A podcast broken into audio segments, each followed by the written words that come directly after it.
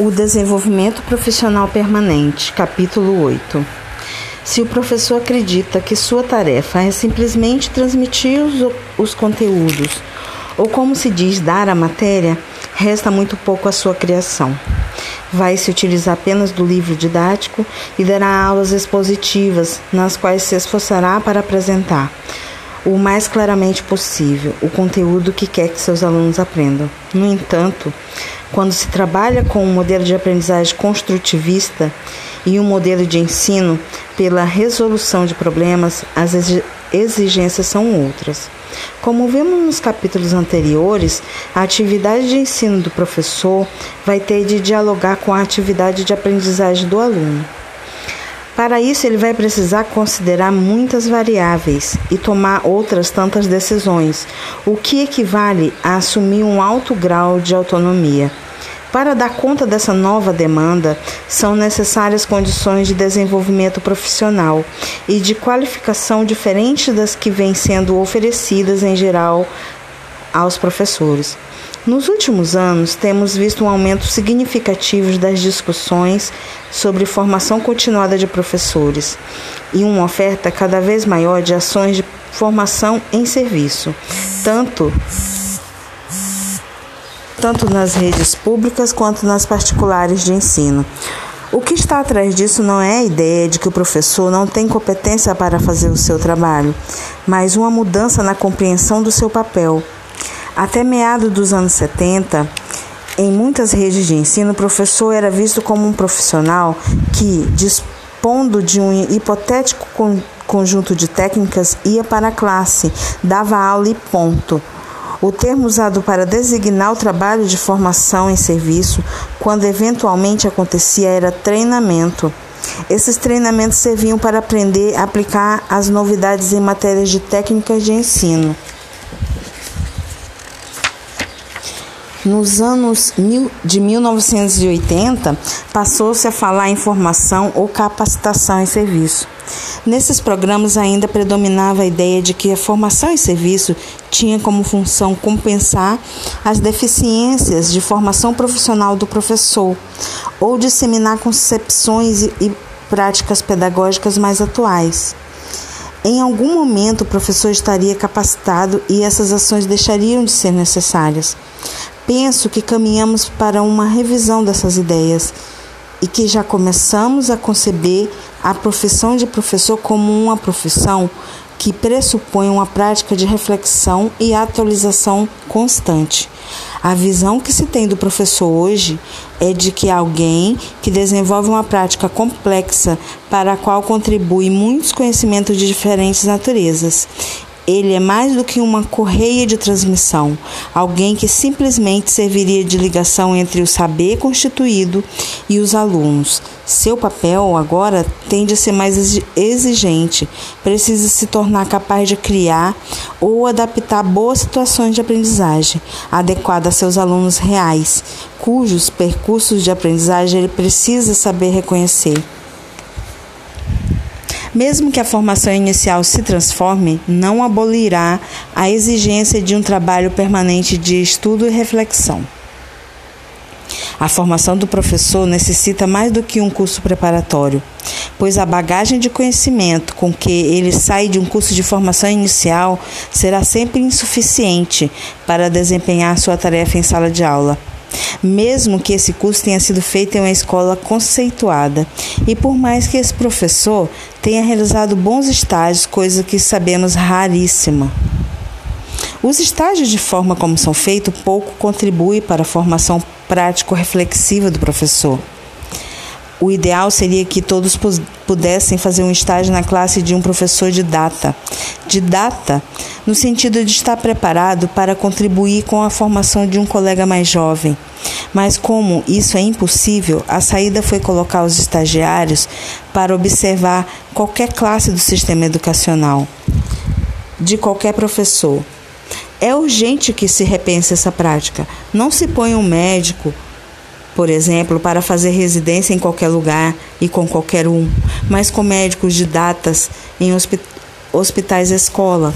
No entanto, é preciso considerar que o desenvolvimento tecnológico às vezes torna possível o que até ontem era impensável. O trabalho desses professores, que têm condições de funcionar como didatas, poderia e deveria ser documentado e socializado com um número muito maior de professores do que aqueles que caberiam em suas salas de aula.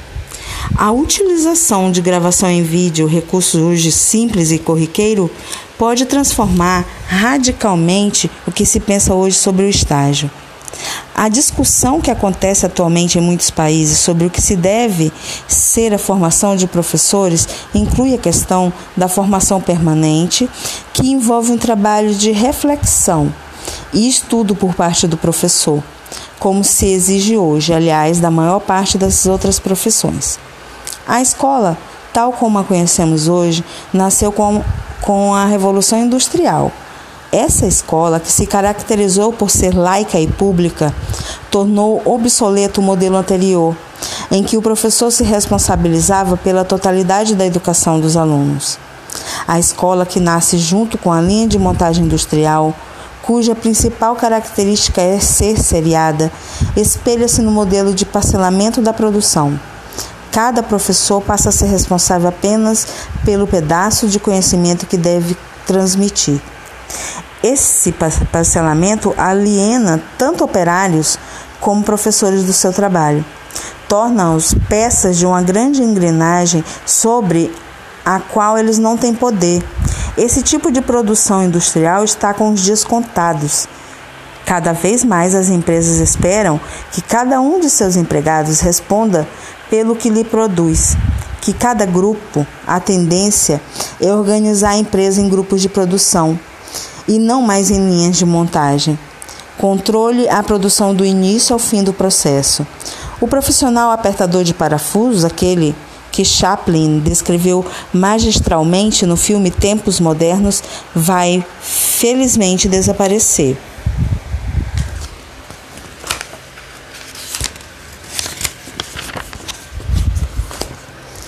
Assumindo-se que o professor não é um apertador de parafusos, nem a escola deve ser uma linha de montagem. O que será então? Temos claro hoje que as ideias educacionais estão em produção ininterruptas, bem como a realidade em que o educador atua, que também se transforma continuamente. Isso exige do professor que elabore e reelabore permanentemente sua prática pedagógica. Mas não basta e nem isso seria possível. Cada professor pensar e transformar sozinho a sua prática na sua sala de aula. A responsabilidade da escola com o sucesso de todos os alunos só se garante com uma escolaridade coerente e articulada. A forma de trabalhar isolada, em que os professores chegam à escola, assinam o ponto, entram na classe, dão a aula e vão embora, sem compartilhar o seu trabalho com a equipe, nem relacioná-lo com o que acontece na escola e fora dela mostra-se cada vez mais inadequada. É cada vez mais claro também que a qualidade do trabalho pedagógico depende diretamente da existência de um projeto educativo compartilhado pela comunidade escolar. Isso implica um posicionamento de valorização de produção coletiva para a qual todos têm de participar tanto na formulação dos objetivos educacionais quanto na elaboração de estratégias pedagógicas. A seguir, incluo um depoimento de uma colega com quem trabalhei a experiência que ela descreve abaixo. Trabalhei na escola Criarte, em São Paulo, durante a década de 1970. Foi uma experiência decisiva na minha vida profissional e acredito na de todos os educadores que a compartilharam. Foi ali que construí o alicerce do meu trabalho como educadora, articulando minha prática pessoal como professora, meus estudos de ciências sociais e os estudos e discussões que a equipe da escola desenvolvia. Comecei estudando Piaget e mais tarde Vygotsky e sei quanto ter iniciado por aí me ajudou a construir uma concepção básica e fundamental para toda a minha atuação posterior. Pude reconhecer a importância da psicologia do desenvolvimento para a compreensão da aprendizagem. e desta para a compreensão das práticas de ensino. Na verdade, eu já havia estudado sobre Piaget no curso normal. Entretanto, esse estudo não havia sido suficiente para que eu percebesse a importância de sua contribuição e principalmente a reviravolta na compreensão da aprendizagem que ele trazia. Foi a partir dessa compreensão que comecei a encontrar respostas para, para minhas angustiantes questões de professora da rede pública. Por que meus alunos não aprendiam o que eu pensava que ensinava? Por que os meninos que eram os mais competentes na vida, fora da escola, eram os menos competentes dentro dela? Porque, por maior que fosse o meu empenho em motivar os alunos, uma boa parte deles não se mobilizava a ponto de querer realmente aprender? Os vários anos de desafio compartilhados possibilitaram a compreensão de que, para ser prático e eficiente, o professor precisa de formação teórica permanente e consistente, feita de tal modo que institua e alimente relações de autonomia, tanto entre educadores quanto entre esses e as teorias estudadas, que inclua a criação de estratégias, a experimentação, a análise compartilhada, a partir da interpretação que faz da teoria e da realidade em que está inserido. Um processo cooperativo em que uns dão suporte às ideias dos outros, enfrentando juntos as incertezas, ganhando segurança pelo apoio e reconhecimento dos colegas, sendo ajudado nas falhas e supridos nas inconsistências, aprendendo a receber e a fazer críticas de modo construtivo, a enfrentar as próprias limitações. Esse é o sentido e a importância de se construir um projeto pedagógico num processo que envolva todos os professores da escola, para pensar e atuar no desenvolvimento do trabalho pedagógico como um grande processo, amplo, complexo e contínuo, em que os diferentes momentos se interligam, em que diferentes fatores interagem. O fato de termos tido na escola uma equipe com formação muito diversificada e, ao mesmo tempo, um projeto comum possibilitou a compreensão da importância de se ter o horizonte aberto às diferenças, diferentes áreas da produção humana e a riqueza de se trabalhar com equipes multidisciplinares. Podemos realizar uma leitura piagetiana sem o ranço do mecanicismo cientificista, cientificista com que foi feita por alguns educadores na época. Uma leitura que não sofreu dos males do psicologismo, nem se restringiu à aplicação de provas, mas foi essencialmente uma busca de compreensão dos processos humanos de construção de conhecimento, com a clara e explícita intenção de favorecer o desenvolvimento de autonomia moral e intelectual. Ao trabalhar no cotidiano da sala de aula, aprendemos a importância de ler a situação real, observando a dinâmica da relação entre os alunos, a postura do professor, as questões que as crianças se colocam no confronto com os conteúdos trabalhados, o papel da informação que o professor oferece. É a partir daí que se vão construindo hipóteses, criando situações de intervenção, interpretando processos e resultados.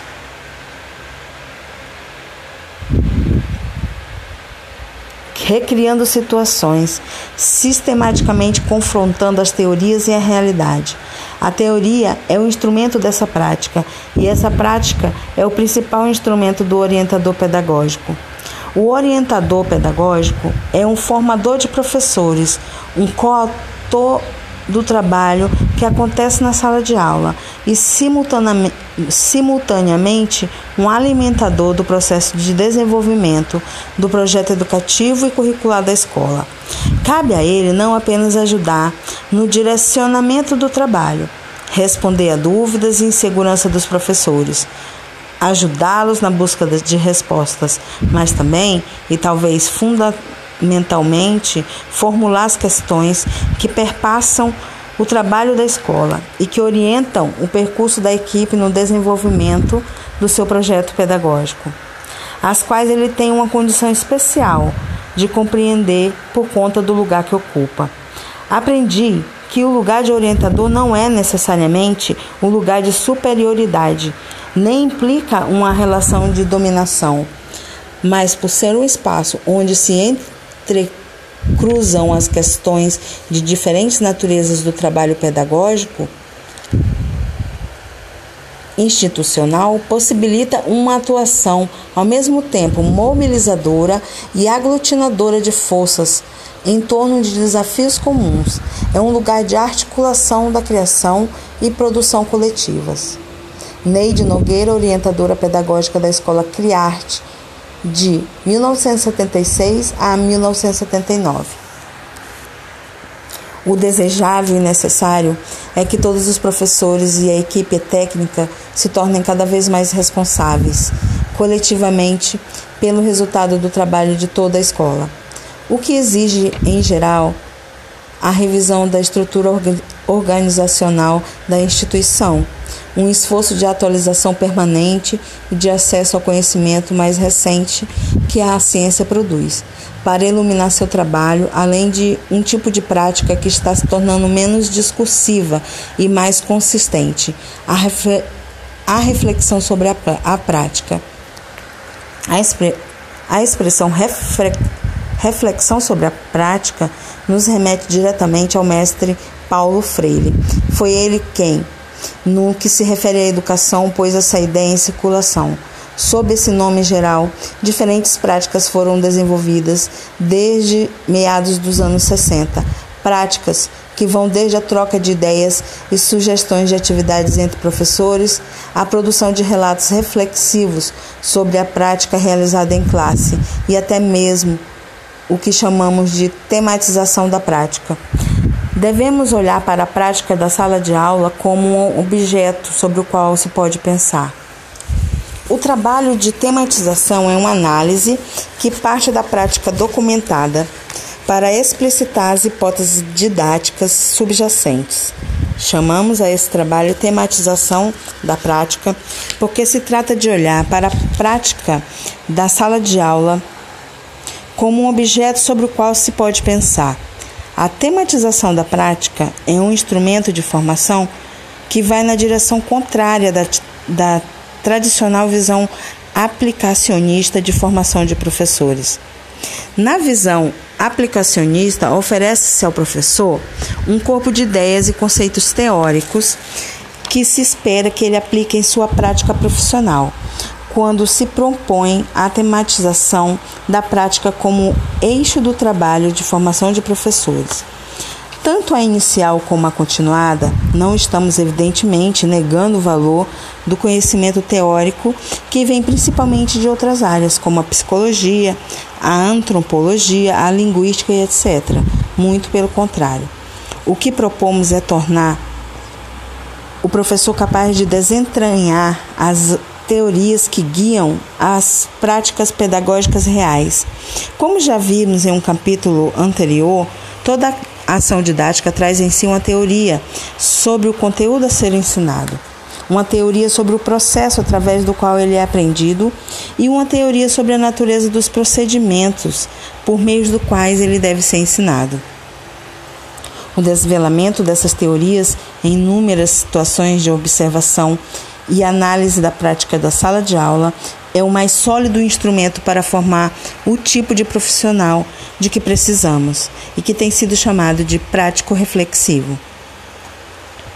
Para ser tematizada, a prática do professor precisa ser documentada. Essa documentação deve ser feita por atividade. Pode ser realizada de diferentes formas. As anotações de alguém que entra na classe como observador, um texto produzido pelo professor que inclua seu planejamento, um relato do desenvolvimento da atividade e uma pequena avaliação. A mais poderosa de todas as formas de documentação é, no entanto, a gravação da atividade em vídeo. A esta gravação deve-se anexar o relato reflexão escrito pelo professor sempre que possível.